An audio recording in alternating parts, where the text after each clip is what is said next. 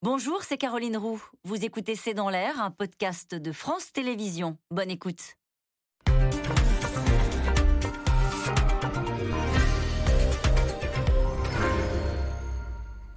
Bonsoir à toutes et à tous. Pas question de Mélenchon à Matignon. Emmanuel Macron veut reprendre la main dans une interview accordée à la presse quotidienne régionale où le président rappelle qu'en tout état de cause, c'est lui et lui seul qui choisit le Premier ministre.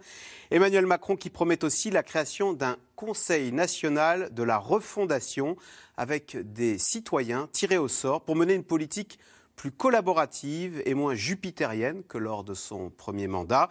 Une interview à huit jours du premier tour pour redonner du peps à un début de mandat pour le moins atone et surtout marqué par les crises successives, que ce soit les violences au Stade de France ou encore l'affaire Damien Abad, le tout avec une première ministre Elisabeth Borne plutôt discrète.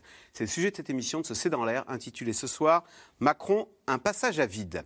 Pour répondre à vos questions, nous avons le plaisir d'accueillir Yves Tréhard. Vous êtes éditorialiste, directeur adjoint de la rédaction du Figaro. Le Figaro qui titre aujourd'hui Pénurie d'enseignants, les raisons d'une désaffection. Aurélie Herbemont, vous êtes journaliste politique à RTL. On vous retrouve euh, tous les matins avec votre chronique Un air de campagne. Alix Bouillaguet, éditorialiste politique à France Télévisions. Et Bernard Sananès, politologue, président de l'Institut de sondage ELAB. Selon votre enquête publiée le 2 juin dans Les Échos, 32% des Français font confiance à Emmanuel Macron. C'est deux points de moins qu'il y a un mois, mais surtout, vous notez un recul au sein même de l'électorat euh, d'Emmanuel Macron. Merci de participer euh, à cette émission en direct. justement, on va peut-être commencer avec votre étude. Euh, que dit-elle, Bernard Sananès? Elle dit que Emmanuel Macron perd des points auprès de sa base, auprès de, de, ses fans? Oui, effectivement, qu'il recule ou qu'il soit stable chez les gens qui ne sont pas des électeurs d'Emmanuel Macron, ce n'est pas une surprise. Mais effectivement, qu'il recule chez les retraités, chez les cadres de 8 points, chez les sympathisants de la République En Marche, même s'il reste très élevé, ça donne en tout cas un petit signal d'alerte. Mais surtout, il y a un autre chiffre qu'il faut rappeler.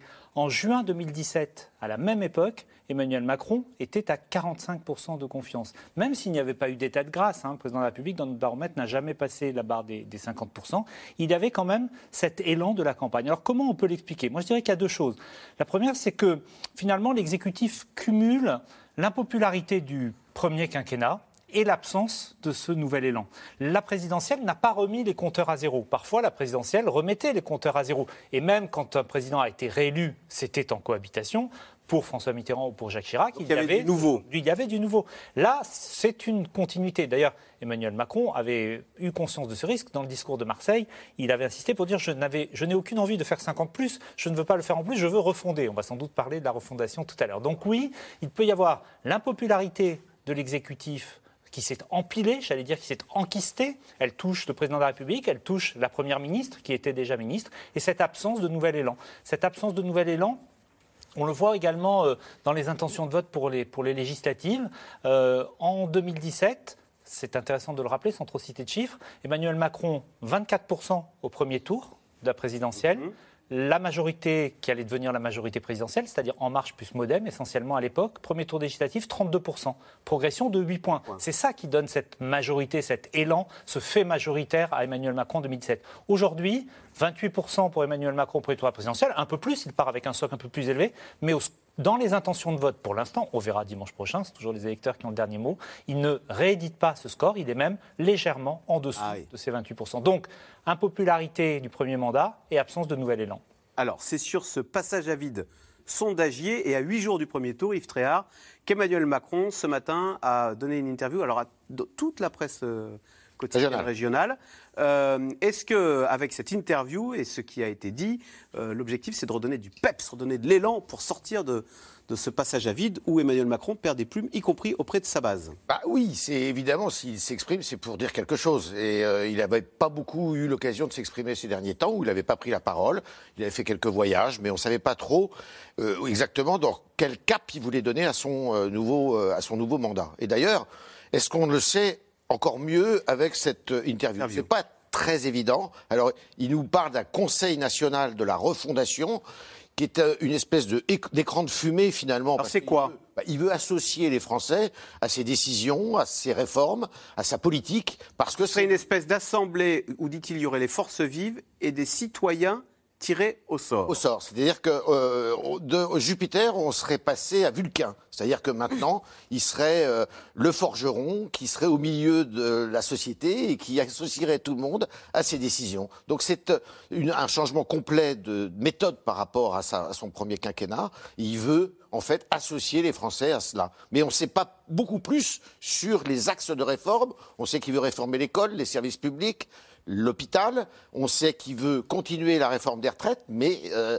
et donc à chaque fois, cette, ce Conseil national, de, la refondation serait sollicité pour avis. Voilà, exactement. Mais Alix Bouillaguet, ça rappelle étrangement la Convention citoyenne, mmh. c'était pareil. Hein. il y avait eu des citoyens tirés au sort. Et avec quelle réussite? Bah, Finalement, pas grand-chose. C'est vrai que c'était censé justement être euh, l'exemple de la démocratie participative pour pouvoir alimenter, infuser de nouvelles idées, euh, euh, donner de nouveaux outils au président de la République. À l'arrivée, c'est vrai qu'il en a conservé très peu parce qu'il y a la réelle politique qui prend tout d'un coup le dessus et qu'il y a des choses qui sont plus compliquées que d'autres à mettre en place. Donc c'est pour ça que cette, ce, ce Conseil national de la refondation, ça part peut-être d'une bonne intention, euh, mais déjà, il y a déjà euh, le Conseil économique, social et euh, écologique ah qui ressemble un tout petit peu à ça. Donc on se dit, bah tiens, pourquoi Voilà. Il y a une Assemblée nationale qui peut aussi. donc c'est quand même quelque chose. J'entendais, je crois que c'est Alexis Corbière qui parlait de bidule. Voilà, on entend à nouveau l'opposition parler d'usine à gaz, de bidule, de, de, de com. Bon, en même temps, il, il nous avait expliqué qu'il y aura un changement de méthode. C'est vrai que ça fait un mois et demi depuis le, second tour de l'élection présidentielle qu'on attend ce cap. Euh, voilà, il a mis 22 jours pour choisir une première ministre. Il a mis 4 de plus pour choisir un gouvernement. On connaissait des petites pistes, hein, l'éducation, la santé, mais c'est vrai que pour le reste, on, était un peu dans le flou. Puis surtout, euh, cette méthode, bon ben voilà, nous, l'avons. Je ne sais pas trop ce que ça. Donc des, des, des, forces vives, des syndicats, etc. et des citoyens tirés au sort. Donc l'opposition tire à boulet rouge.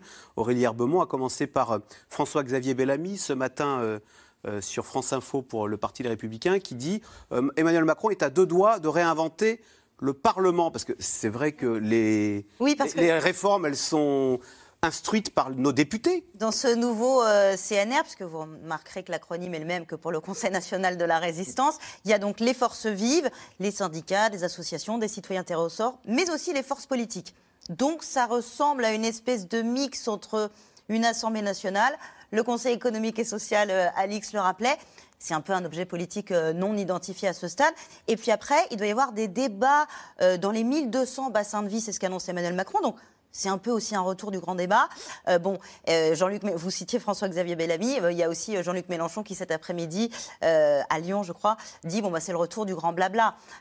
donc c'est vrai que on voit pas bien, mais c'est l'affichage surtout qui compte de montrer qu'il ne va plus tout décider d'en haut. Je ne sais pas si vous vous souvenez, le jour de son investiture, il y a Marisol Touraine, l'ancienne ministre de François Hollande, qui lui dit Emmanuel, bravo, maintenant tu as les mains libres, tu peux faire tout ce que tu veux. C'est l'antithèse de ce que veut incarner Emmanuel Macron pour ce second quinquennat.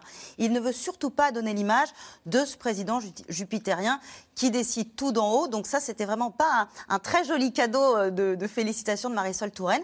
Donc Emmanuel Macron invente, voilà, avec des réformes qui seront constituées aussi en accord avec la base. Le problème, c'est qu'il va falloir mettre un, un cadre à tout ça. La Convention citoyenne, il avait dit qu'il reprendrait son filtre. Pas du tout. Là, si c'est le même principe, ça risque de créer des déceptions et des frustrations dans les gens qui, chez les gens qui seront consultés. Il n'empêche, Yves Tréhard, Emmanuel Macron promettait une nouvelle méthode. Et il s'en est expliqué ce matin dans, le, dans, le, dans cette interview à la PQR. Il dit Les Français sont fatigués des réformes qui viennent d'en haut. Ils sont fatigués que je décide tout seul dans mon bureau à l'Élysée et que ça tombe sur eux, le genre les 80 km/h. mais moi, je crois que en fait, ça cache euh, une espèce de de la part de Emmanuel Macron, c'est qu'il ne sait pas trop, effectivement, comment il veut prendre le pays, parce que ce pays est éruptif, ce pays est fatigué, mais il est en colère aussi. Ce sont des colères sourdes. On n'est pas vraiment, euh, toujours pas sorti des gilets jaunes. Certes, il y a eu la crise sanitaire, mais euh, aujourd'hui, il y a un, climat euh, économique qui est extrêmement dégradé, avec qui n'est pas du tout le climat d'ailleurs de l'élection présidentielle. L'élection présidentielle ne s'est pas passée dans un climat économique, je dirais, dégradé comme aujourd'hui. L'horizon est quand même sérieusement bouché, avec de l'inflation, un pouvoir d'achat qui est menacé, des, des la colère. Vous avez vu que cet après-midi, il y a Jean-Michel Blanquer qui s'est fait asperger de Fait asperger, Marine Le Pen qui s'est pris un œuf. Et donc, il y a, je crois que moi, il sait pas trop comment s'y prendre pour essayer. Je pense qu'il y a une crainte, une grande crainte d'Emmanuel Macron, mais aussi d'une grande partie du personnel politique face à un pays qui est euh, quand même sérieusement, euh, enfin, qui, est, qui est bousculé, qui a été bousculé et qui, euh, euh, quand même, n'est pas satisfait. De, et et la, la- la- la preuve, c'est que l'abstention n'a jamais été aussi élevée pour une élection présidentielle. Alors Bernard Sananès, est-ce qu'avec ce Conseil national de la refondation, euh, Emmanuel Macron a trouvé l'outil pour remobiliser euh, les Français à huit jours des- du premier tour de Ça, la je, ne pense pas que ça ait un impact pour la participation des législatives qui s'annoncent Ça ne parle pas aux... très qui s'annoncent. Non, puis ce n'est aujourd'hui, euh, Yves le disait, les difficultés sont d'abord euh, économiques, sociales, très fortes. Elles impactent le quotidien des Français. Ce qui se passe notamment sur la hausse des, des prix de l'alimentation est évidemment extrêmement récurrent. Ça crée une pression du quotidien sur les gens. Je pense que c'est plus ça et donc plus la colère qui peut mobiliser que la promesse, même si elle est C'est intéressante. plus les prix que la- le, le CNR. Oui, ce sont va- les, les sujets, les sujets du quotidien, les sujets de sécurité qui cette semaine sont revenus dans le, dans le débat euh, après quelques mois d'absence de manière un peu surprenante. On, on- on les voit revoir. Donc c'est vrai que ces sujets-là sont des sujets du quotidien, mais surtout pour Emmanuel Macron, il fallait donner un peu un cadre, un cap politique. Et ce cap, on l'a un peu cherché pendant, pendant la campagne électorale. Finalement, on disait un second mandat, pourquoi faire? Là, c'est donnez-moi une majorité, mais pourquoi faire? Il a essayé de répondre à, questions, à, ces cinq, à cette question avec ce Conseil national de la refondation, avec les cinq priorités qu'il rappelle. Et ça, c'est important, notamment, vous parliez tout à l'heure dans son enquête de son électorat. Son électorat, il a besoin de retrouver la promesse du macronisme, même si cette promesse, elle est altérée parce qu'elle n'est pas la même qu'en 2017, où c'était une promesse de réforme, de réforme à tout craint, de réforme à, à rythme très rapide, même si, euh, même dans l'électorat d'Emmanuel Macron, il y a un changement d'attente par rapport à, à cela. C'est vrai qu'un mandat qui serait marqué par euh, du surplace ou euh, pas beaucoup de changements, ça pourrait désarçonner ceux qui font confiance à Emmanuel Macron, soit parce qu'ils ont toujours voté pour lui, soit parce qu'ils l'ont rejoint depuis 2017. Je pense notamment à l'électorat de Et droite. de ce point de vue, l'interview de ce matin, trouvez-vous qu'elle a donné un élan disruptif ou de, une promesse de réforme qui avait été la, la marque de fabrique du Macron 2017 Il y a la question des retraites et la réaffirmation que la réforme des retraites sera faite. C'est toujours En 2023. c'est un totem, un marqueur important. Pour le reste, certains en tout cas resteront peut-être sur leur fin. Oui, sauf que c'est vrai que l'ADN du macronisme, c'est la réforme, euh, et, que, finalement, à partir du moment où on met en place un Conseil national de la refondation avec 150 000 personnes autour de la table et tout, euh, ça me semble un tout petit peu dangereux de se dire qu'on va réformer très très vite euh, le pays, d'autant que, si on se souvient bien, la réforme de la retraite, des retraites, elle avait déjà eu une grande consultation de deux ans avec Monsieur Delevoye à sa tête, qui a fait pchit à l'arrivée. Donc là, heureusement qu'il nous met effectivement un, un point euh, d'arrivée 2023, parce que c'est Été que 2023 pour, le- pour lancer demi, la réforme des retraites. On n'entend pas beaucoup parler. Après, je pense qu'il fait aussi une opération politique avec euh, ce, ce Conseil national de, de la refondation, parce que il a récupéré, piqué, si j'ose dire, la planification écologique à Jean-Luc Mélenchon en nommant effectivement auprès euh, de la première ministre eh bien deux, ministres chargés euh, de, la stratégie écologique. Et il récupère aussi un petit peu son, assemblée constituante cette démocratie participative qui était vraiment aussi euh, pour le coup incarnée par Jean-Luc Mélenchon. Donc c'est un petit coup politique au passage. Est-ce que ça parlera aux gens? Ça en revanche je, je suis pas certaine Alors, le président est donc euh, entré en campagne ce matin, plutôt absent de la scène nationale depuis sa victoire. Emmanuel Macron a accordé un long entretien à, la presse quotidienne régionale, morceau choisi avec Anne Maquignon et Erwan Ilion. Mardi à Cherbourg auprès du personnel soignant. Jeudi à Marseille dans une école. Emmanuel Macron repart en campagne quelques jours seulement avant le premier tour des élections législatives. Et ce matin, pour étaler ses ambitions, le voici à la une de tous les journaux de la presse quotidienne régionale. Première interview depuis sa réélection, avec un objectif, cibler ses adversaires. Le projet de Jean-Luc Mélenchon et Marine Le Pen, c'est le désordre et la soumission. Il calme même les ardeurs de Jean-Luc Mélenchon, qui se rêve en Premier ministre. Aucun parti politique ne peut imposer un nom au président. Pas de quoi impressionner le principal concerné. En déplacement à Lyon en pleine campagne lui aussi, Jean-Luc Mélenchon annonce même avoir déjà réfléchi à son éventuel prochain gouvernement. Il en profite aussi pour se moquer de l'interview présidentielle. Le gars, il en peut plus. Il a zéro idée. Il a fait une interview pour dire du mal de moi et aussi qu'il allait ouvrir une nouvelle saison du grand blabla. Par blabla, Jean-Luc Mélenchon cible la dernière idée du président. Je veux réunir un Conseil national de la refondation avec les forces politiques économiques, sociales, associatives, des élus des territoires et de citoyens tirés au sort. Il faut rassembler la nation autour de ses priorités. Un conseil déjà décrié par l'opposition. Personne n'est dupe. Euh, le deuxième mandat d'Emmanuel Macron commence et il est à peine entamé qu'on n'en peut déjà plus de ce nouvel artifice de communication, Conseil national de la refondation. Une allusion d'ailleurs qu'il assume en effet avec le Conseil national de la résistance, alors que il me semble qu'il y a quelque chose d'un peu indécent à tenter de transposer une telle époque dans la nôtre. Le Conseil national de la refondation proposé par Macron, c'est le Conseil national de la manipulation. Le président décidera seul. Priorité de ce conseil, le pouvoir d'achat. Le chèque alimentaire sera versé en une seule fois. Pour faire face à la hausse des prix de l'essence, Emmanuel Macron confirme qu'un système sera mis en place dès cet automne pour aider les gros rouleurs. Emmanuel Macron fait la politique de l'autruche. Malgré l'inflation, il n'annonce rien de nouveau pour le pouvoir d'achat. Autre dossier, l'école, les hôpitaux et une réforme chère à Emmanuel Macron, celle des retraites. Quant au travail sur la réforme des retraites, il commencera après ce Conseil. Et la réforme entrera en vigueur dès l'été 2023. Un calendrier trop lointain pour la droite, qui redoute aussi la capacité du président à tenir sa parole. Moi, ce qui me gêne beaucoup, c'est l'ambiguïté sur le fond. C'est-à-dire, il va faire quelle réforme des retraites, en fait? Parce que euh, il est parti flambert Jovan, euh, il nous a parlé de, de, de, de, décisions très ambitieuses.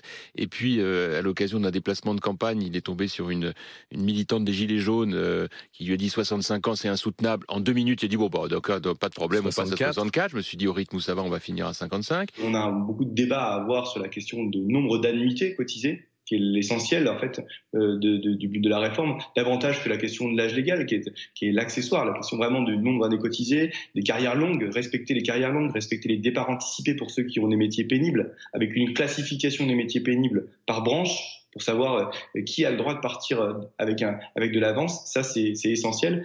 Et c'est ce, cette discussion qui doit avoir lieu, je pense, dès cet été même. Dans cette interview, Emmanuel Macron aborde également la guerre en Ukraine. Il affirme que la France va continuer d'apporter son soutien financier et militaire à Kiev. Le chef de l'État n'exclut pas non plus de se rendre dans la capitale ukrainienne. Alors, question téléspectateur Aurélie Herbemont, c'est euh, Jean-Pierre dans le Barin. Si la NUP est majoritaire à l'Assemblée nationale, Macron pourra-t-il éviter de choisir Mélenchon comme Premier ministre? Puisque ça, il en a parlé, Emmanuel Macron, dans l'interview ce matin. Il dit euh, le président choisit la personne qu'il nomme Premier ministre. Et en ça, Emmanuel Macron a tout à fait raison. C'est pas du tout euh, l'opposition qui, dit c'est forcément, euh, c'est forcément Jean-Luc Mélenchon. Donc Emmanuel Macron fait un joli coup avec, cette, avec cette sortie parce qu'il sape du coup toute la stratégie de campagne et tout le message de, la NUP qui est d'envoyer Mélenchon à Matignon.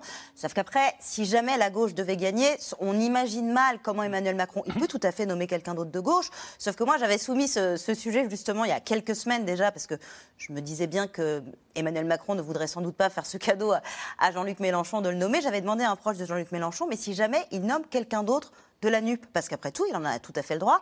En plus, euh, Emmanuel Macron euh, fait, fait bien remarquer que Jean-Luc Mélenchon n'est lui-même pas candidat aux législatives, donc il regarderait plutôt du côté je veux prendre du quelqu'un du Parlement. Voilà, quelqu'un qui est dans la, dans, dans, la majorité de l'Assemblée nationale.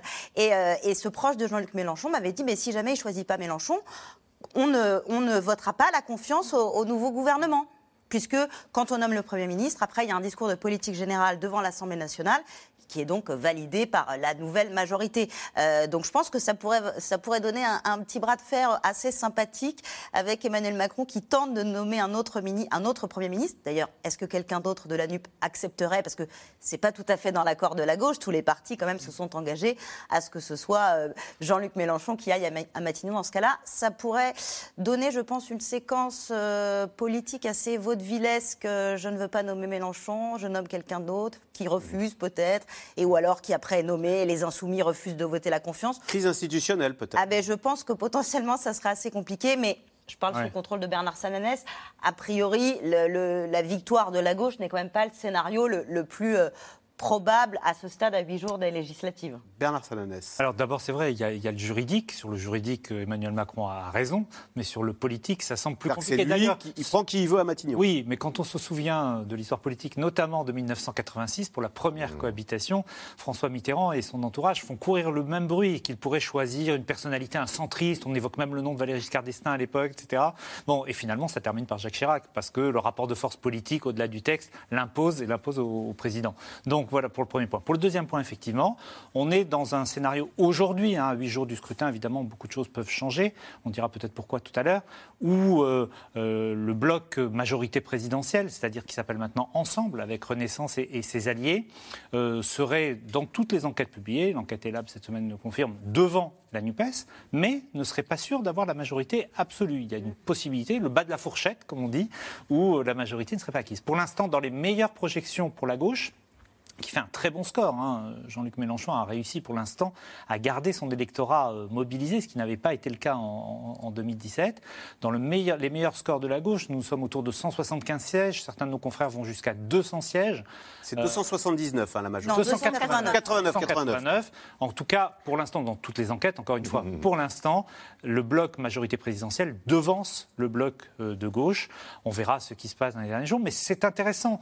Euh, il y a, vous savez, traditionnellement, depuis le quinquennat, le fait majoritaire, c'est-à-dire le camp du perdant, se démobilise entre la présidentielle et la législative, ce qui s'était passé euh, pour Jean-Luc Mélenchon et pour Marine Le Pen en 2017. Jean-Luc euh, Jean Mélenchon passe de près de 20% à 11%, même s'il n'y avait pas d'alliance de gauche à l'époque, et Marine Le Pen passe de 21% à 13%. Pour l'instant, les deux blocs qui n'ont pas gagné l'élection présidentielle, Jean-Luc Mélenchon, il faut le rappeler, a été éliminé. Troisième. Hein. Troisième, mais en tout cas, il réussit à conserver la mobilisation de, de, son camp. Ce serait un fait politique majeur. Yves Tréhard, euh, quand Jean-Luc Mélenchon dit il accorde une interview pour dire du mal de moi, il y a un peu de ça quand même, Jean-Luc. Euh, L'ennemi là qu'il faut traquer ou qu'il faut euh, combattre, c'est quand même la, la NUPES de Jean-Luc bah, Mélenchon qui représente la menace pour Emmanuel Macron. C'est assez surréaliste d'ailleurs tout ça. Parce que, euh, si je ne me trompe pas, à l'élection présidentielle, la personne qui était qualifiée pour le deuxième tour, c'était euh, Marine Le Pen.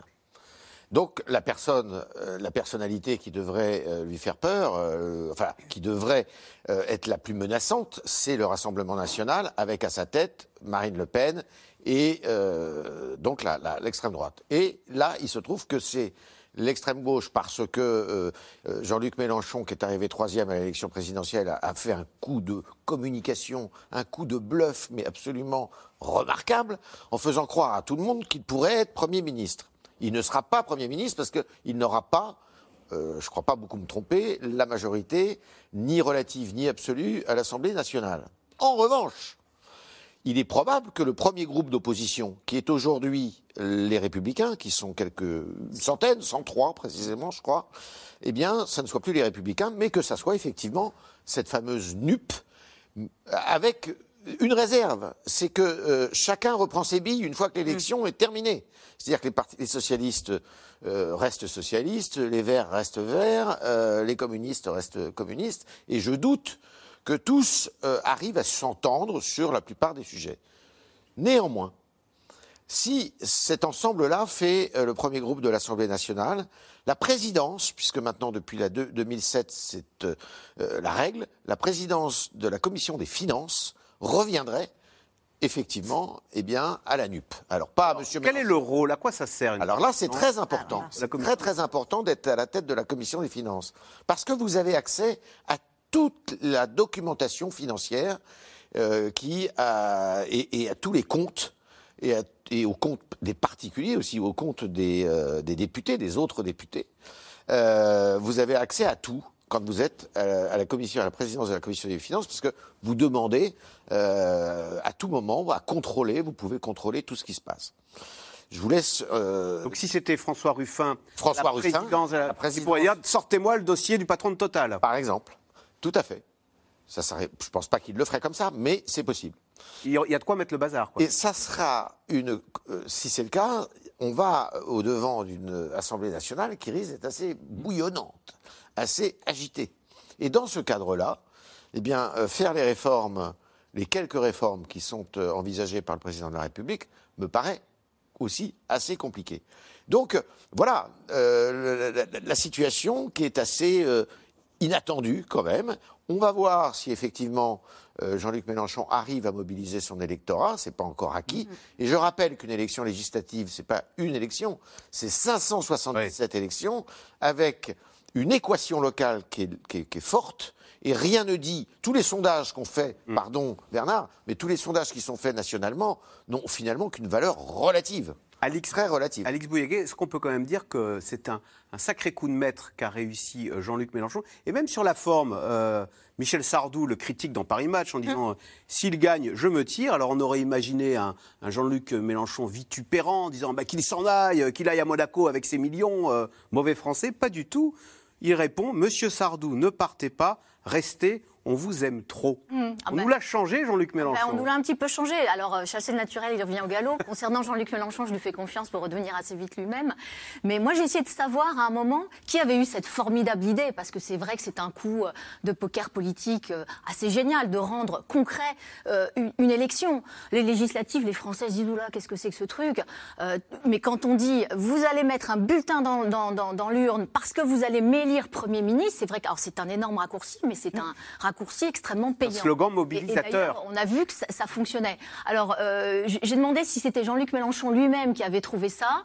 Euh, dans, dans son entourage, on me dit non, mais que c'est euh, voilà une émulsion à plusieurs comme ça euh, pour avoir trouvé ce, ce- ce- ce biais-là, en, en sachant que euh, c'est vrai que Marine Le Pen, on en parlait tout à l'heure, elle a pris alors le contre-pied total.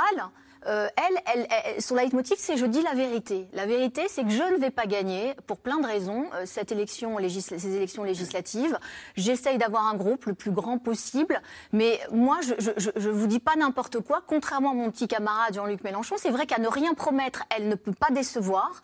Alors que Jean-Luc Mélenchon, euh, en faisant ce raccourci énorme de je serai Premier ministre, effectivement, il y a quand même peu de chances qu'il y arrive, eh bien, risque de décevoir sans doute une partie de son électorat. Bernard comment se fait-il que, le Rassemblement national fonctionne si bien à la présidentielle et si mal aux législatives? Euh, le mode de scrutin, et en est pour beaucoup l'explication, le mode de scrutin, dans une participation qui sera très basse, il n'y aura quasiment pas de triangulaire. Or, le Rassemblement national a beaucoup de mal à l'emporter en duel. Dans des duels, il y a toujours, même si c'est moins fort qu'auparavant, il y a toujours une trace d'un On va l'appeler un front républicain citoyen. C'est-à-dire que même quand les états-majors n'appellent pas vraiment à voter contre le Front National, il y a des électeurs de gauche, des abstentionnistes, qui vont voter contre le Rassemblement national. Ça ne veut pas dire que le Rassemblement national n'aura pas d'élus. Ils en ont eu 8 la dernière fois, alors que Marine Le Pen était déjà au second tour. Ils peuvent espérer 30, 40, 50 députés, mais pas beaucoup plus. L'autre élément qui est très intéressant et qui explique aussi la, stratégie euh, de- d'Emmanuel Macron face à Jean-Luc Mélenchon, pourquoi prend-il Jean-Luc Mélenchon comme son premier ennemi? Parce que dans les sondages qui sont assez fiables. Point de désaccord avec Yves. Parce qu'à partir de cette semaine, nous sommes passés sur ce qu'on appelle l'offre réelle. C'est-à-dire que nous proposons aux personnes qui sont interviewées les vrais candidats dans leur circonscription. Et que malgré tout, la législative reste d'abord obéie à des mouvements nationaux, corrigés par des situations locales. Mais en tout cas, on voit une chose là-dessus, je pense qu'on sera d'accord, sur les configurations. Les configurations de second tour, en 2017, il y avait près d'un un second tour sur deux qui opposait un candidat En Marche et Modem à un candidat de droite, parce que la droite était encore forte. Aujourd'hui, dans nos projections, on verra si elles sont confirmées, c'est la même proportion, près d'un sur deux, qui opposerait un candidat ensemble à un candidat NUPES. Et donc, le second tour, la configuration majoritaire, ce sera ensemble contre NUPES. Et donc, Emmanuel Macron va devoir mobiliser contre Mélenchon. Finalement, il va faire au présidentiel, il a essayé d'appeler les électeurs de gauche à faire barrage à Le Pen. Au législatif, il va essayer d'appeler les électeurs de droite à faire barrage à Mélenchon. Alors, un président qui ne connaît aucun état de grâce, un gouvernement qui, sitôt nommé, a dû affronter une série de polémiques, des candidats aux législatives controversés, retour sur une période difficile pour la majorité avec Constance Meyer et Ilana Azinko. Stade de France hier soir. Aux abords de l'enceinte, une sécurité renforcée. Les supporters rentrent sans encombre. L'ambiance est festive. Des images loin du fiasco du week-end dernier. Lors de la finale de la Ligue des Champions, des milliers de supporters de Liverpool sont restés bloqués derrière les grilles du stade. Malgré leurs billets, certains sont gazés par des forces de l'ordre débordées. La polémique est lancée. Gérald Darmanin visé cette mésaventure de, de, de M. Darmanin annonce le quinquennat qui vient, c'est-à-dire euh, euh, le quinquennat de, de l'avènement euh, de, de, de, de, de racailles qui font la loi de plus en plus. Quoi. Le ministre de l'Intérieur est sommé de s'expliquer au Sénat face au président de la commission des lois. La gestion de cet événement a été unanimement qualifiée soit de scandaleuse, voire même par certains responsables politiques de honte nationale. Est-ce que ces moyens de dispersion sont adéquats pour euh, un événement comme celui-ci? Manifestement, l'expérience mérite d'être très largement euh, revue. Le gaz lacrymogène a permis de sauver un certain nombre de personnes de l'écrasement. Il a aussi causé de grands dégâts, notamment sur des enfants. J'ai vu comme vous les, les, images. Je voudrais m'en excuser très sincèrement de cette euh, utilisation disproportionnée et des sanctions seront prises. Je vous les communiquerai. Une polémique qui s'ajoute à une autre. Les premières heures du nouveau gouvernement ont été entachées par les accusations de viol par deux femmes visant Damien Abad. Est-ce que vous contestez formellement les accusations, monsieur Abad? Le nouveau ministre des Solidarités pris dans la tourmente. Ce sont ici ma dignité et mon intégrité qui s'en trouvent atteintes. Je le répète avec fermeté, je n'ai jamais violé une seule femme de ma vie. Le parquet de Paris a depuis indiqué qu'il n'ouvrirait pas d'enquête préliminaire en l'état. Mais les affaires ne s'arrêtent pas là pour la majorité. Une dizaine de candidats aux législatives, investis par Renaissance, sont sous le coup d'une enquête judiciaire, d'autres condamnés. Mais pas de quoi écorner l'image de la République exemplaire voulue par le président Macron pour ce député. On attend euh, ce que la justice se prononce sur, sur, ces, sur ces questions. Il y a d'ailleurs des candidats qui ont eu des non-lieux hein, sur, sur, sur, ces, sur ces questions. Euh, et pour ceux qui ont, qui ont des affaires, euh, ben, c'est la justice qui décide avec ensuite des peines d'inéligibilité. C'est arrivé à certains députés, de la majorité comme de l'opposition. Et dans ce cas, eh ben, les députés ne, ne peuvent plus siéger à l'Assemblée nationale. Et là encore, c'est bien parce qu'il y a une question d'exemplarité. Des premiers pas difficiles pour le gouvernement d'Elisabeth Borne, la première ministre qui concentre toutes les critiques de l'opposition plutôt que de répondre à un besoin qui était un besoin euh, de, de, proximité avec les Français, de chaleur, tout ce qui a manqué en fait pendant cinq ans, euh, d'empathie avec les Français, il choisit exactement l'inverse. Il choisit une technocrate euh, froide, euh, brutale dans les négociations qu'elle a eu à mener, euh, et en réalité le double de lui-même. Elisabeth Borne, dont on n'a plus entendu parler depuis qu'elle a été nommée. Alors c'est peut-être le nouveau mode de fonctionnement du gouvernement façon Elisabeth Borne, c'est-à-dire qu'on a nommé des gens et finalement on ne les entend jamais, il n'y a pas de son, il n'y a pas d'image, on les a déjà oubliés. La Première ministre travaille dans l'ombre, rétorque ce député de la Macronie. Il y a une explication assez simple, mais derrière laquelle je passe seulement de retrancher, c'est la période de réserve à la période de réserve qui interdit à la Première ministre de faire beaucoup d'annonces qu'elle pourrait faire sur l'indexation des pensions, des retraites sur l'inflation, je vous l'ai dit, sur le dégel du point d'indice des fonctionnaires, sur la prolongation du gel du prix, de l'électricité ou du gaz, sur le montant du chèque alimentaire, euh, qui est aussi une des mesures euh, qui sera prévue dans la loi anti-inflation. Bref, il y a plein de choses. Ça n'empêche pas de travailler. Des affaires qui plombent toutefois la campagne de la majorité à huit jours du premier tour des élections législatives. Selon un récent sondage, Ensemble, la coalition portée par la Macronie et la NUPES de Jean-Luc Mélenchon serait dans un mouchoir de poche, avec une légère avance pour l'union de la gauche. Alors, question de téléspectateur euh, Aurélie Herbemont. Gérald Darmanin est-il sur un siège éjectable après le chaos au Stade de France? Je cite Emmanuel Macron ce matin qui a été évidemment interrogé là-dessus. Il a répondu J'ai été, comme nous tous, indigné par les désordres sous toutes ses formes et euh, parce que nous avons vu. Je ne pense pas, euh, même si effectivement Emmanuel Macron euh, est très sévère avec ce qui s'est passé au Stade de France, comment ne pas l'être d'ailleurs, je ne pense pas que pour autant Gérald Darmanin euh, soit sur un siège éjectable. D'ailleurs, il y a une petite caresse aussi à l'égard de Gérald Darmanin dans cette interview sur la question de, ne plus retirer les points pour les petits excès de vitesse. Emmanuel Macron dit qu'on peut avoir du bon sens, donc garder les, contraventions, mais éventuellement travailler sur le, le non-retrait de points. C'est ce qu'avait proposé Gérald de Darmanin à la semaine dernière. Euh, je ne pense pas que Gérald Darmanin soit sur un siège éjectable parce qu'il est très important euh, politiquement pour Emmanuel Macron. Il, est, il, vient de LR, il incarne la droite. Il vient tout juste d'être confirmé euh, place Beauvau. Sait-on comment Emmanuel Macron très très quelle reculade pour Emmanuel Macron s'il devait se séparer de Gérald Darmanin. Sait-on comment Emmanuel Macron a jugé d'ailleurs cette séquence du Stade de France et la réaction de Gérald Darmanin?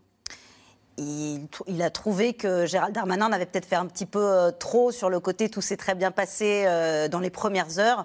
Euh, donc voilà, il, était, il fallait. On, l'a vu d'ailleurs devant sénateurs, devant l'audition par les sénateurs. Gérald Darmanin, sur le fond, maintenait sa version, mais sur le ton, ça avait beaucoup, beaucoup changé. Parce que ça, évidemment, à l'Élysée, ils ont trouvé qu'il était peut-être un petit peu trop, euh, un petit peu trop sûr de son fait euh, et circuler, il n'y a rien à voir. Alors que manifestement, il y avait quand même quelque chose à voir de ce qui s'est passé au Stade de France. Cette position euh, circuler, il n'y a rien à voir, et puis tout est de la faute des Anglais.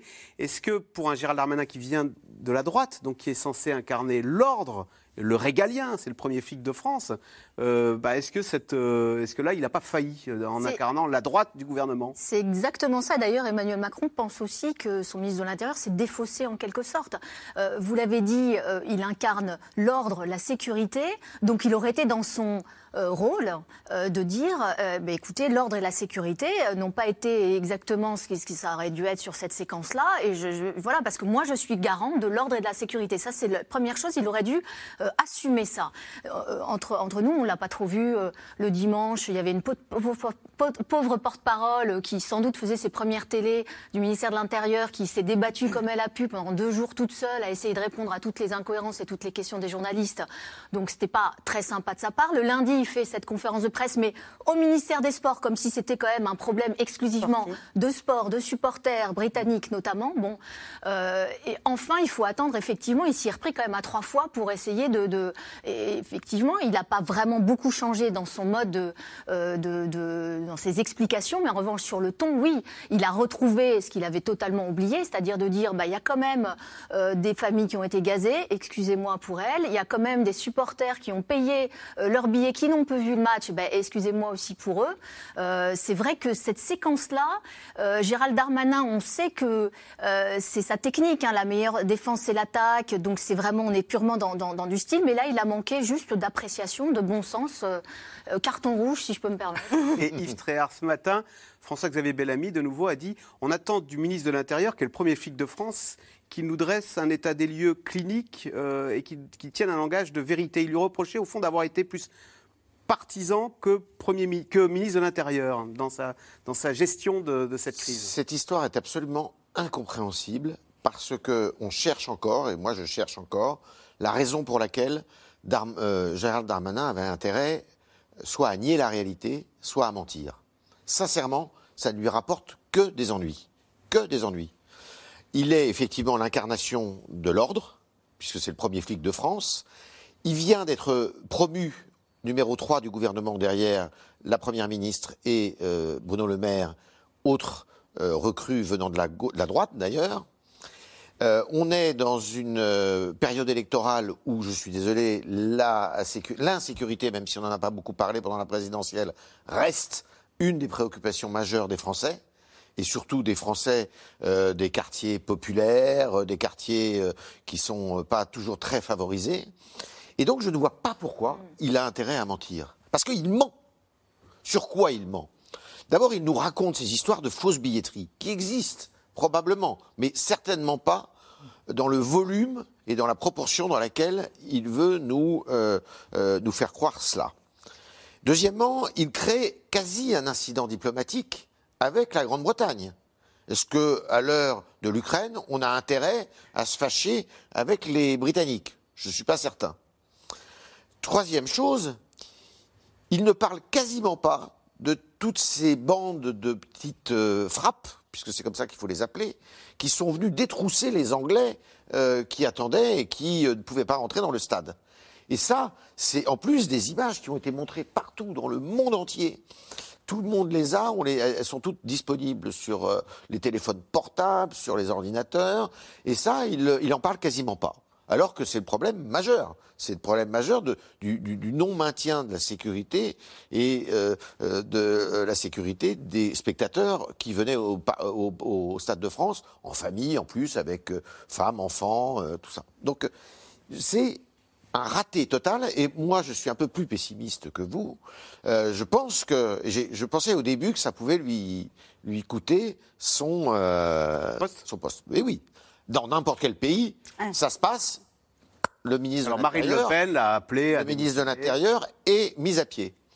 Euh, là, on ne comprendrait pas, et on comprend mieux pourquoi d'ailleurs il prend la défense du, du préfet de police de Paris. Parce que euh, si le préfet de police de Paris paye, ben, à mon avis, lui, il doit payer. Parce qu'il y a une chose que, alors ça c'est pareil, qu'on ne sait pas bien. On dit oui, mais euh, à l'intérieur du stade, c'est l'UEFA qui est responsable. Après, il y a le Stade de France. Après, oh, les, responsabilités sont partagées. Non, non et non. Quand euh, ça dégénère trop, le ministre de l'Intérieur, en l'occurrence le préfet de police de Paris, peut reprendre la main sur tout, sur tout. Et donc, le ministre de l'Intérieur, évidemment. Donc là, après l'affaire Abad, après, d'ailleurs, euh, on, on- on remarquera que euh, il a, le président de la République s'est tenu très à l'écart de tout ça, Euh, comme s'il fallait ignorer la chose. Il doit être très très très mal à l'aise à mon avis. Bernard Sananès, est-ce qu'on sait comment l'opinion a jugé toute cette séquence et est-ce que ça peut avoir une influence sur euh, les élections législatives L'opinion a porté un jugement critique, c'est une enquête est publiée notamment dans le Figaro cette semaine par nos confrères, euh, nos confrères de Doxa.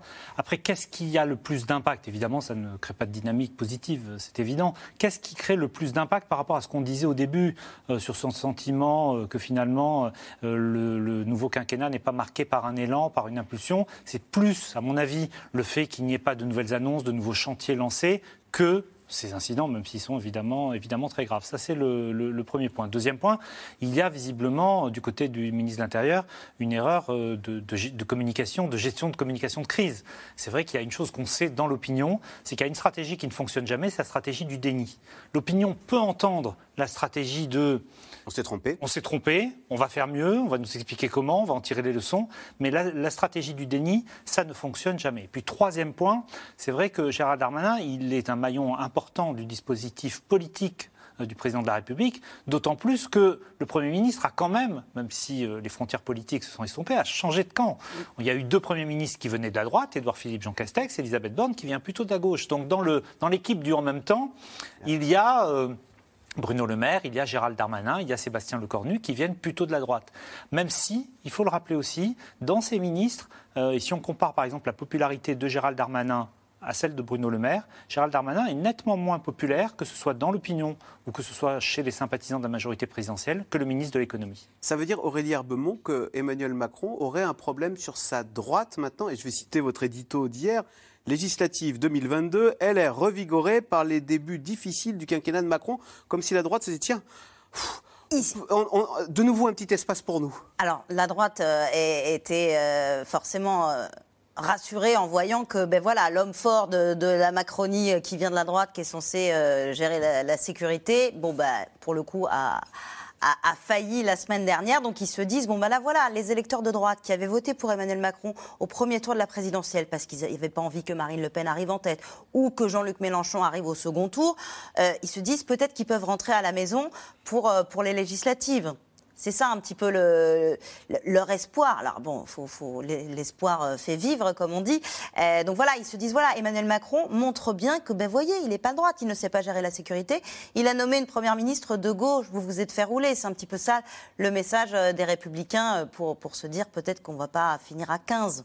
Et puis, il n'y a pas eu de transfert massif de figures de droite vers Emmanuel Damien Macron, Abad. à part Damien Abad. Écoutez, ça lui a pas réussi. Je pense que, alors euh, c'est à son corps défendant, mais euh, ça a un peu dissuadé d'autres parcours. Damien Abad, du coup, la- la- l'affaire a été éclipsée par le Stade de France, mais Elle, ça elle a reste. été euh, éclipsée, mais pour lui, c'est du poison lent. C'est-à-dire qu'il s'est coupé radicalement bah, de toute sa famille politique. hein. Euh, il est aujourd'hui lui-même en campagne dans l'Ain face à des électeurs qui seront peut-être un petit peu euh, euh, déboussolés de se dire bon, bah alors lui, euh, c'est jamais bon de faire campagne avec une étiquette de traître. Voilà, Ouais. C'est- c'est son premier problème. Le deuxième problème, c'est ses viols euh, présumés. Ces accusations. Ces accusations euh, qui, qui- qui planent sur lui. Euh, en plus, il se peut qu'il y en ait d'autres éventuellement. Enfin, ça va être une espèce de supplice de Tantale. C'est vrai que c'était la prise de guerre de la droite pour Emmanuel Macron. Alors là où il a un tout petit peu de chance, Damien Abad, c'est que la droite n'en a pas fait des caisses non plus par rapport à cette affaire, parce qu'on peut aussi leur dire, attendez, si c'était Ouais. finalement Ils viennent chez vous. hein. un criminel, entre guillemets, naturellement, je, dis ça, euh, vous, auriez pu vous-même saisir les instances compétentes pour essayer euh, de, l'arrêter ou pour le signaler en tout cas. Et au milieu de toutes ces crises, Bernard Sananès, est-ce qu'on a une première ministre finalement très en retrait, très effacée, et qui semble même ne pas être aux manettes? Oui, effectivement. Pour l'instant, pour l'instant, elle a du mal. Alors bon, elle a été nommée euh, il y a encore que deux semaines finalement. Elle a du mal à, à impacter l'opinion et, et- et sa nomination, alors que on l'a souvent dit, hein, c'est la première fois qu'une femme était nommée euh, depuis 30 ans. On pensait que ça créerait un impact. Elle est plus jugée comme une ancienne ministre qu'elle était que comme une nouvelle Premier ministre. 32, 32%, euh, 27% de code de confiance, c'est- bas, c'est moins que, Jean Castex et Edouard Philippe, on l'a- dit. Et on voit bien qu'il y a à la fois un sujet de notoriété, mais qui va vite s'estomper. Quand vous êtes Premier ministre, Je- Jean-Pierre Raffarin dit ça souvent, en, quelques jours, vous êtes reconnu. Mais c'est vrai que pour l'instant, comme elle ne porte pas de texte, finalement, son premier grand rendez-vous, pour elle, ce sera d'abord son élection euh, ou pas comme euh, du Calvados, hein, euh, élection qu'elle aborde en position de favori dans une circonscription qui est plutôt favorable à la majorité présidentielle. Et l'autre grande échéance qui la dévoilera et qui dévoilera son programme, c'est le discours de politique générale qui devrait intervenir début juillet. Mais début juillet, vous vous rendez compte, on sera presque deux mois après, euh, le premier- un mois et demi après le second tour de l'élection présidentielle. Et d'ailleurs, quand on voit l'interview d'Emmanuel Macron ce matin, il dit, parce que le, le journaliste lui pose la question, est-ce que finalement vous avez euh, le choix entre Catherine Vautrin et Elisabeth Borne Comment fait? Et il répond, qui vous dit que j'ai hésité Et alors, beaucoup de gens, sans être des esprits très critiques, pourraient se dire, mais s'il n'a pas hésité, pourquoi il ne l'a pas nommé plus tôt? Ce qui aurait permis, pour répondre à votre question, Axel, qu'elle puisse dérouler, effectivement, déployer une première partie du programme présidentiel. Aurélie Herbemont, il va y avoir les élections législatives. Est-ce que certains ministres bah, pourraient euh, perdre ces élections et, ce- et dans quel cas, d'ailleurs, ils seraient obligés de démissionner Alors, on pense à Damien Abad, d'ailleurs. hein, euh, Est-ce que ça pourrait pas, d'ailleurs, être vraiment un, un, un fief et service à, à la majorité Alors c'est vrai que la, la règle est très claire. Ceux qui vont perdre les législatives euh, ne pourront pas rester ministres. Évidemment, s'ils sont désavoués par le, le suffrage euh, populaire, c'est compliqué de, de rester ministre après. Alors il y en a quelques-uns qui potentiellement euh, peuvent être en difficulté. Alors d'abord, elle n'est pas très connue, je suis désolée, mais celle qui est sans doute la plus en difficulté, c'est Justine Bénin, qui est la secrétaire d'État à la mer et euh, qui est euh, membre du MoDem et qui est candidate en Guadeloupe. Dans sa circonscription, Jean-Luc Mélenchon a fait 52% des voix au premier tour. Donc, c'est pas gagné. Alors, il y a l'implantation de chaque candidat, le fait d'être ministre au gouvernement, ils se disent ça peut l'aider, mais elle part quand même pas en, en situation extrêmement euh, favorable quand Jean-Luc Mélenchon fait, euh, fait 52% et Emmanuel Macron, de mémoire, moins de 15 dans cette circonscription. Donc, et au second tour, c'est Marine Le Pen qui, qui est arrivée en tête. Euh, sinon, il y a Amélie de Montchalin. Alors ça, ça pourrait être un, un petit, un petit sujet parce que elle est quand même numéro 6, je crois, dans l'ordre protocolaire. C'est elle qui est en charge de la transition écologique. Elle est candidate dans l'Essonne. Euh, une circonscription qui va être très disputée puisqu'elle va être face euh, à euh, Jérôme Gage qui est candidat de, de la NUP. Et Jérôme Gage c'est pas n'importe qui c'est l'ancien député de cette circonscription qui a été président du conseil général de l'Essonne. Donc c'est pas un candidat euh, vous avez des candidats à gauche qui sont pas très identifiés. Là elle a un vrai un vrai candidat euh, de gauche très identifié sur le territoire. Donc potentiellement c'est elle qui va avoir la, la législative la plus la plus la plus à risque. Sinon il y a Clément Beaune qui est euh, ministre des Affaires européennes qui, qui lui n'est pas euh, n'est pas sortant qui veut se faire élire dans le centre de Paris, où la gauche, pareil, a fait des scores euh, très très forts au premier tour de la présidentielle. Euh, c'est ceux-là surtout qu'il va falloir, euh, qu'il va falloir surveiller. Surveiller. On verra s'ils sont en balotage, comme on dit, favorable ou défavorable dimanche prochain. Alors, du côté des Républicains, après l'échec de Valérie Pécresse à la présidentielle, l'ambiance, bien sûr, est morose et certains candidats aux législatives ont même préféré jeter l'éponge. Portrait de deux d'entre eux avec Pierre Dehorne et Benoît Thébault. Vous allez bien Très bien, vous? Voilà. Moi, je suis votre conseillère départementale. Je ne sais pas si vous me connaissez. On pourrait presque croire qu'elle est en campagne. Euh, je vais devant Soisic Perrault, 45 ans, est membre des Républicains depuis 15 ans. Je suis à la campagne, toujours en campagne. Finalement, euh, non, je suis pas en campagne là, puisque puisque je ne suis pas candidate, euh, je ne suis plus candidate aux élections. La vice-présidente du département du Morbihan avait été investie pour les élections législatives, avant que le score de Valérie Pécresse ne la démotive complètement. On a mis sous le tapis finalement euh, pendant ces élections euh, tous les sujets dont j'entends parler tous les jours. Euh, on me dit euh, la relance économique, mais euh, enfin, on a un pays, euh, la balance commerciale fait 100 milliards de dettes. On, on pose des questions sur l'habitat, on pose des questions sur la vie associative, on pose des questions dans les écoles de la ville euh, et dans les écoles du territoire. Donc c'est des sujets majeurs et il faut absolument s'emparer. Elle se saisit donc de ces sujets sur son territoire. Donc maintenant, vous avez 4 médecins. Quelle fierté, quoi. Faire campagne pour les législatives, c'était aussi prendre le risque de perdre. Euh, Perdre les élections, ça veut dire qu'on n'a pas la confiance des électeurs. Et justement, les électeurs, ce sont nos patrons, donc c'est aussi euh, la crédibilité de la parole publique. Parce que l'électeur, euh, il regarde, il regarde le vainqueur, il regarde pas le, le vaincu. La crainte de l'échec pour celle qui a connu les heures de gloire de la droite. Chirac, Sarkozy et François Fillon. Ah bah si, ben voilà, j'en ai une, ici. Euh, il m'a reçu à Matignon et donc j'y suis, euh, j'y suis allée un peu très très impressionnée. Je me souviens ce qu'il m'a dit. Il m'a dit, euh, j'ai remarqué chez vous une énergie formidable. Bah, l'énergie de l'envie d'agir. L'énergie aussi de toujours croire que son parti a les armes pour rebondir. Je crois au collectif. Et la droite, c'est du collectif. Et, et à droite, dans la famille, les républicains, il y a plein de talents. Et c'est pas des gens du passé, parce que j'entends les stéréotypes euh, qu'on fait sur nous, mais moi je suis pas absolument pas d'accord avec ça. À l'autre bout de la France, dans une petite commune près de Montpellier, François Lagarde, ancien élu de la ville d'Orléans, a lui opté pour la rupture au grand air. Un grand écart avec la vie politique. Ça, ce sont des giroflées. Alors qu'il a été investi dès le mois d'octobre par les Républicains pour faire campagne, le militant a finalement fait le choix de se consacrer au jardinage.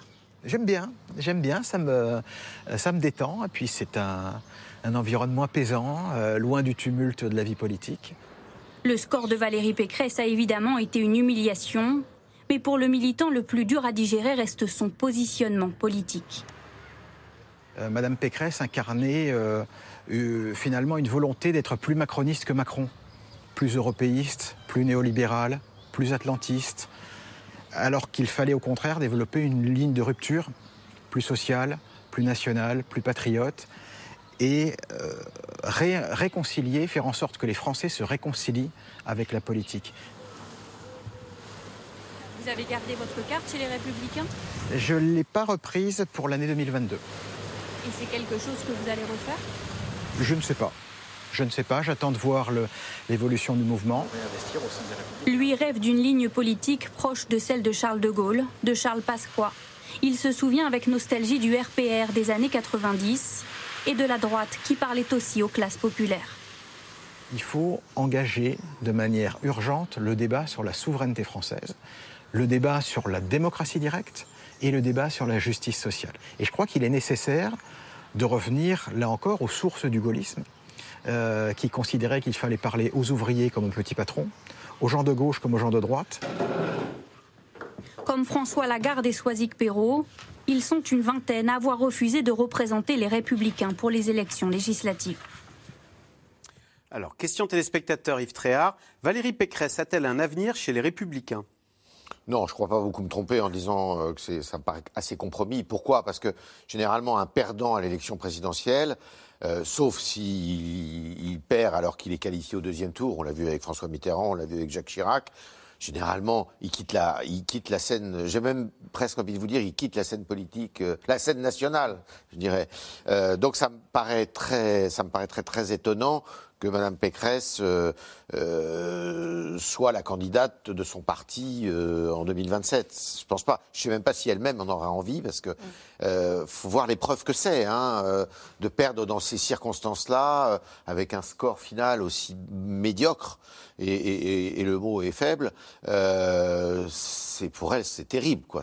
Alors même si elle a été remboursée hein, de Oui, oui, mais il y a quand même l'amour propre. Et Bien puis, sûr, bien c'est une Mm. personnalité qui était considérée comme une personnalité de premier plan pour euh, l'avenir de ce parti.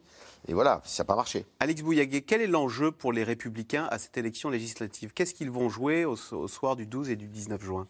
Euh, C'est vrai que c'est une très très bonne question. Ils ont aujourd'hui une centaine de députés sortants, euh, donc grosso modo, euh, ils se disent voilà de deux choses l'une. Soit cette élection, c'est une élection, on n'aime pas Valérie Pécresse, on n'a pas voulu voter pour elle ou on a voté utile, mais en revanche mon député de droite que je connais, je l'aime bien, je vais voter pour lui. Donc ils sont tous en train de croiser les doigts et en train de se dire ça va passer parce que c'est un scrutin qui est un tout petit peu différent. Après si ça passe pas, la barre elle est aux alentours de 50 députés. 50 députés, ça veut dire que là, oui, on, on le dit beaucoup depuis euh, quelques, quelques années, quelques mois, la droite explose, euh, elle n'aura pas le choix. Elle aura sans doute certains, l'hémorragie continuera vers Emmanuel Macron. Emmanuel Macron aura peut-être d'ailleurs besoin, s'il n'a pas une majorité euh, suffisante, de s'appuyer éventuellement sur certains LR dits constructifs. Donc euh, ça partira du côté de Macron. Euh, sans doute que d'autres constitueront peut-être euh, un petit village euh, à la euh, gaulois de résistance, euh, voilà, et de faire le gros dos pour, pour, pour passer le cap, en sachant qu'aujourd'hui il y a un homme qui voudrait reprendre le parti, c'est Laurent Wauquiez. Euh, on va voir ce qui va La se passer succession parce de que Christian Jacob. Christian Jacob, normalement fin juillet, c'est fini, donc on va repartir avec un nouvel élan. Bernard Sanonès, quelle sera l'attitude des députés LR à l'Assemblée nationale. Est-ce que ce seront des opposants farouches à Emmanuel Macron ou est-ce qu'ils se diront, bah tiens, euh, est-ce qu'on ne peut pas coopérer et être en co-construction avec... Ça se partagera, euh, comme vous le disiez à l'instant, sans doute entre deux tendances. Ça dépendra aussi, ces députés, si finalement ils ont été élus au second tour contre un candidat en marche ou contre un candidat de gauche. Ça comptera beaucoup, hein, le fait que vous ayez à affronter un adversaire qui soit pas le même dans, dans une circonscription qu'une autre. Donc ça, c'est important. On va voir surtout, et je pense que c'est ça, on va, on va voir si l'implantation électorale euh, des sortants permet d'amoindrir, de diminuer ce qui s'annonce sur la base de la présidentielle, ce qui s'annonçait comme une déroute. Pour l'instant, le pire n'est pas sûr pour, euh, pour LR. hein. On voit bien, notamment dans les, dans les sondages qui sont faits sur, euh, sur ce qu'on appelle l'offre réelle, c'est-à-dire avec les vrais candidats, que l'implantation permet à peut-être un sortant sur deux, à peu près, d'espérer euh, conserver son siège. Par contre, quand vous êtes un nouveau candidat LR passé à l'assaut d'une circonscription, ça, ça semble, ça semble très compliqué. Et c'est important parce que plus LR sera haut, moins ensemble aura les chances d'avoir une majorité absolue. Parce que ça se joue, euh, ça se joue comme ça. Donc euh, c'est vrai que c'est un. S'il n'y a pas de majorité absolue pour Emmanuel Macron, il pourrait tenter d'aller factiser avec LR Effectivement. Vous savez, il y a un scénario, c'est le scénario 1988. 1988, mandat, deuxième mandat de François Mitterrand, Michel Rocard Premier ministre, et il n'y a pas de majorité absolue. La- le Parti Socialiste fait 275 de mémoire euh, députés. Et là, vous avez, euh, à l'époque, Michel Rocard avec son conseiller Guy Carcassonne, décédé euh, depuis, qui parfois va chercher du côté des voix communistes, parfois va chercher des voix centristes pour avoir une majorité sur certains textes. On est dans la politique fiction, mais ce n'est pas complètement euh, impossible. Aurélie Herbemont, est-ce que le coup de barre à gauche d'Emmanuel Macron peut ressusciter un vote de droite euh, à l'ancienne qui dirait bah, Moi, je retourne chez LR, maintenant il est trop gauchiste, Emmanuel Macron? Ils espèrent, ils espèrent ça. En- tout, tout le- tout leur argument, c'est de se dire ben voilà, Emmanuel Macron n'est pas de droite. Il a une première ministre de gauche. Il a un ministre de l'Éducation euh, qui est limite wokiste. euh, Ce sont les accusations de la droite et de l'extrême droite, Papendiaï. Euh, pendant, pour le deuxième tour de la présidentielle, il a fait des appels du pied aux électeurs mélenchonistes. Donc vraiment, la droite se dit Macron n'est pas de droite, votez pour nous. Et surtout, il mise à fond sur un seul élément qui est l'ancrage local. En fait, il joue ces législatives comme si c'était euh, une élection locale, parce qu'ils ont gagné les municipales, ils ont gagné les régionales, ils ont gagné les départementales, en disant, bon ben voilà, euh, quand on est implanté localement, on arrive à gagner les élections. Ce qui leur avait fait croire qu'ils pouvaient gagner la présidentielle, et ce qui n'est pas arrivé. Donc ils jouent vraiment ces législatives, c'est c'est l'élu du territoire. Après, il y a toujours une dimension nationale dans une élection législative, c'est là qu'on va voir la, la- la- puissance de, de l'ancrage, et ce, ce qui est assez drôle, c'est que les, les députés LR sortants, certains n'ont pas mis l'étiquette les Républicains sur, le- sur leur affiche et sur leur, euh, sur leur tract. Ils, ils comptent sur leur personne. Plus les que sur la électeurs marque LR. sont de droite. Et ils n'ont pas, ils intéressant, ont pas mis, d'ailleurs. ils ont, ils ont pas mis l'étiquette. Les entrants, si, parce qu'eux, ils sont pas connus, donc il fallait quand même donner une indication aux électeurs. Allez, tout de suite, on revient à vos questions. Alors, Yves Tréhard, question d'Antoine dans la Mare. Un peu tardive l'entrée en campagne du président, non? Oui, alors on rappelle quand même que ce sont des élections législatives, donc euh, lui, pas candidat, par définition. Néanmoins, c'est vrai. Alors, il y a plusieurs raisons à cela. La première des raisons, c'est, euh, dans le désordre, c'est d'abord que c'est rare qu'il y ait un tel temps qui sépare l'élection présidentielle des élections législatives. Là, je crois que c'était au-delà de 50 jours, euh, donc ça fait près d'un mois et demi. Ordinairement, l'élection législative a lieu trois semaines après que le l'élection. président est élu en mai, oui. Voilà. Ça, c'est la première raison. La deuxième raison de ce, ce silence, c'est que euh, je crois qu'il ne, sait- il ne savait absolument pas sur quel cap euh, fixer son deuxième quinquennat. Et je ne suis pas sûr qu'il le sache encore. Euh, je crois qu'il y a dans le personnel politique aujourd'hui, euh, le personnel politique de gouvernement, une crainte, une grande crainte face à ce pays qui est euh, divisé, fragmenté, euh, euh, fragmenté géné- euh, en- entre générations, fragmenté ville-campagne, fragmenté euh, euh, ethniquement même, j'ai envie de dire. Donc c'est inquiétant. Vous dites Emmanuel Macron, il ne sait pas très bien où il Non, parce que va parce qu'il je vous rappelle quand même que c'est le président des crises pendant cinq ans. À part la première année où c'était très calme dans le pays, après il y a eu les gilets jaunes, après il y a eu les retraites, après il y a eu cette crise sanitaire, après, maintenant après il y a eu la crise ukrainienne. Donc euh, euh, tout ça fait que on est à- et là on va au devant sincèrement d'une crise économique qui me paraît compliquée, très compliquée, et qui rappelle d'une certaine façon, pour parler d'un autre centriste, l'arrivée de Giscard d'Estaing euh, au pouvoir en 1974 avec le premier boom pétrolier dont il n'est jamais sorti et dont on n'est jamais vraiment sorti. Donc euh, c'est compliqué. Et il a face à lui, il n'y a pas d'alternative de gouvernement. Euh, ce ne sont que des alternatives populistes. Et eux, ces populistes en question, c'est pas le pouvoir qu'ils veulent, c'est pas le, enfin peut-être Madame Le Pen maintenant qui a un petit peu évolué, mais ils veulent mettre les Français dans la rue.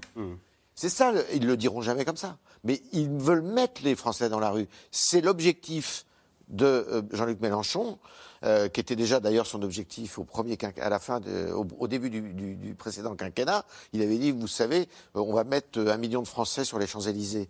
Ben, c'est arrivé, mais sans lui, puisque les, les gilets jaunes. Alors il l'a dit ce matin, le projet de Jean-Luc Mélenchon de Marine Le Pen, c'est le désordre et la séparation. Mais c'est exactement ça. Et, et, et Madame Le Pen, c'est aussi le désordre d'une certaine façon.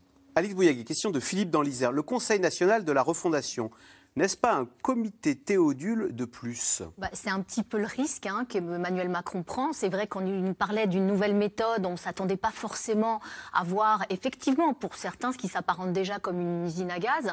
Euh, il, fait le parallèle qui me semble quand même un petit peu curieux avec le Conseil national de la résistance. Donc on rappelle 1942, De Gaulle, c'est Jean Moulin qui est à la tête de, ça pour euh, organiser un peu la vie politique, sociale après. euh, sauf qu'il y avait une forme de consensus euh, euh, politique et puis c'était une période très particulière. Je trouve que c'est assez osé de sa part de comparer les deux, même si effectivement euh, en Europe il y a aujourd'hui une guerre, mais oui c'est un petit, un petit risque politique et le risque c'est que ce soit effectivement un, énième. Si je peux ajouter, Oui. Alix, euh, en plus, à l'époque, euh, Conseil national de la résistance, il y a tous les partis politiques. Oui, il y avait les communistes. Mais il y a les, il y a les communistes, certes, mais ça, euh, De Gaulle savait très bien s'accommoder des communistes, et euh, il l'a prouvé. Ouais. Euh, mais là, qu'est-ce qu'il fait euh, euh, Comment euh, Emmanuel Macron. Emmanuel Macron, il va, il va, il va dialoguer et commenter et, et- et préparer les réformes avec euh, Jean-Luc Mélenchon et Marine Le Pen. et Marine Le Pen. À quoi vont servir, euh, Aurélie Herbemont, question de Françoise dans la Marne, à quoi vont servir les concertations, entre guillemets, puisque la réforme des retraites sera effective dans un an? C'est vrai, il a annoncé C'est une vraie question en termes de calendrier. Il va falloir que ce soit des concertations euh, assez rapides et efficaces. Quand on voit, Alix le rappelait tout à l'heure, que pour la réforme des retraites version 1, il y avait eu deux ans de concertation de Jean-Paul Delevoye avec les syndicats. Là, euh, on se dit qu'il va falloir que ça concerte, mais vite et bien pour, pour que ça entre en, en vigueur euh, l'été prochain. Bernard Sananès. Peut-être que ce ne sera pas vraiment une déconcertation, qui sait. Question de Jean-Pierre dans le Barin. La NUP a-t-elle de réelles chances de remporter les législatives? Est-ce qu'il n'y a pas un petit trou de souris quand même là? Écoutez, on est à huit jours du scrutin. Il faut évidemment être très prudent. Un scrutin qui s'annonce euh, très incertain avec une participation très faible, donc il peut donner beaucoup de surprises. Aujourd'hui, ce n'est pas une hypothèse qui apparaît possible, mais par contre, le score de la NUP est déjà très impressionnant. Encore une fois, euh, il y a aujourd'hui 70 députés de gauche dans, l'Assemblée. Nous, nous faisons des projections entre 70, 180, parfois 200 députés de gauche. Donc c'est très important. Euh, Yves le disait tout à l'heure, la France insoumise à elle toute seule pourrait être le premier euh, parti d'opposition. Et de toute façon, si c'était le cas, ça changerait considérablement la configuration de l'Assemblée, y compris avec l'arrivée d'une nouvelle génération euh, politique autour de Jean-Luc Mélenchon, qui est euh, très importante. On l'a vu dans, les lieutenants qui l'entourent. Donc ce sera un événement politique très important. Après, est-ce que ça peut aller jusqu'à 240, 250 députés? Ça semble, encore une fois, aujourd'hui improbable, mais on n'est jamais à l'abri d'une surprise. Alors, Alix Bouillaguet, Emmanuel Macron ne veut pas de Jean-Luc Mélenchon comme Premier ministre, d'accord. Mais si la NUP l'emporte, aura-t-il le choix? À la fois oui et non. La Constitution, elle est claire. Il doit choisir un Premier ministre issu de la nouvelle majorité. Donc effectivement, sur le papier, il a le choix. Mais effectivement, il y a cet accord qui existe. Euh, la NUP, hein, écologistes, socialistes, euh, communistes sont tous mis d'accord pour soutenir euh, à ce poste-là de Premier ministre Jean-Luc Mélenchon. Ce qui veut dire que si Emmanuel Macron décide de choisir quelqu'un d'autre, ben, le risque, c'est effectivement un, vote de confiance qu'il n'obtient pas. Et ce serait un sérieux revers, donc un sérieux risque. Eh bien voilà, merci beaucoup d'avoir participé à cette émission. Les élections, c'est dans huit jours, hein, c'est pas demain, c'est le dimanche d'après. Euh, lundi, vous retrouverez Caroline Roux pour C'est dans l'air, mais d'ici là, il y a Célébdo avec Ali Badou. Bonsoir Ali, qu'y a-t-il au programme Salut Axel, au programme ce soir, on va évidemment parler de la vie, la vie toujours plus chère, les prix montent, le pouvoir d'achat baisse. Quelle solution face à l'inflation? On reviendra évidemment sur les temps forts, les images du jubilé de la reine Elisabeth II, et puis euh, petite philosophie de la colère. Et si la colère était une émotion positive, Axel, vous qui êtes si calme, et si la colère pouvait même être indispensable à notre vie démocratique, on va en parler avec nos invités et avec euh, l'équipe qui est très sage pour le moment. Salut Axel. tous en colère, merci. C'est tout de suite Ali Badou, c'est l'hebdo. Bonne soirée sur France 5. C'était C'est dans l'air, un podcast de France Télévisions. Alors s'il vous a plu, n'hésitez pas à vous abonner. Vous pouvez également retrouver les replays de C'est dans l'air en vidéo sur France.tv.